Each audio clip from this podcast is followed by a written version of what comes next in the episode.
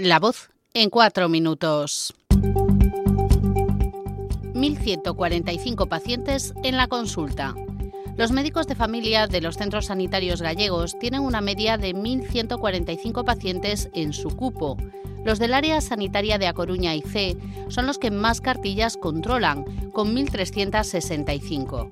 Si son pediatras, atienden a unos 770 niños. En Galicia, un ciudadano va a la consulta una media de 6,4 veces al año, aunque esto varía con la edad. Los mayores de 90 casi llegan a las 25 visitas anuales. Nueva masacre de Israel en Gaza. El ejército israelí mató ayer a 104 palestinos que intentaban conseguir algo de comida de la ayuda humanitaria que llegó a la ciudad de Gaza. Cientos de personas se agolpaban alrededor de los camiones cuando los tanques israelíes abrieron fuego, supuestamente porque la multitud suponía una amenaza. El Consejo de Seguridad de la ONU se reunió ayer con carácter de urgencia para condenar la masacre y las reacciones contra el ataque han sido unánimes. Ahora Hamas ha amenazado con retirarse de las negociaciones. Una boda para examinarse. El examen para los alumnos del Instituto de FP Pilamarín, en Ourense, consistía en sacar adelante una boda ficticia, pero con todos los detalles. En la evaluación final participaron los estudiantes de cocina, pastelería y panadería, con los platos del banquete, o los de servicios, atendiendo el cóctel y el convite.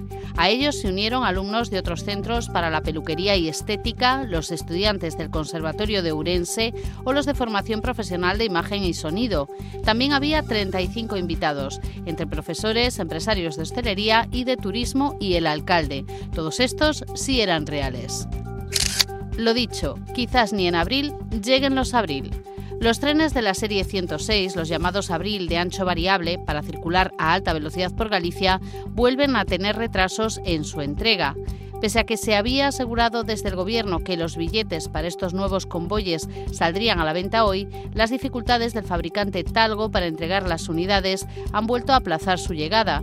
Desde la empresa no se atreven ahora a hablar de fechas, como habían hecho tantas veces antes, solo llegan a decir que en el menor plazo posible. La firma aduce ineficiencias e incoherencias para dar salida a los trenes.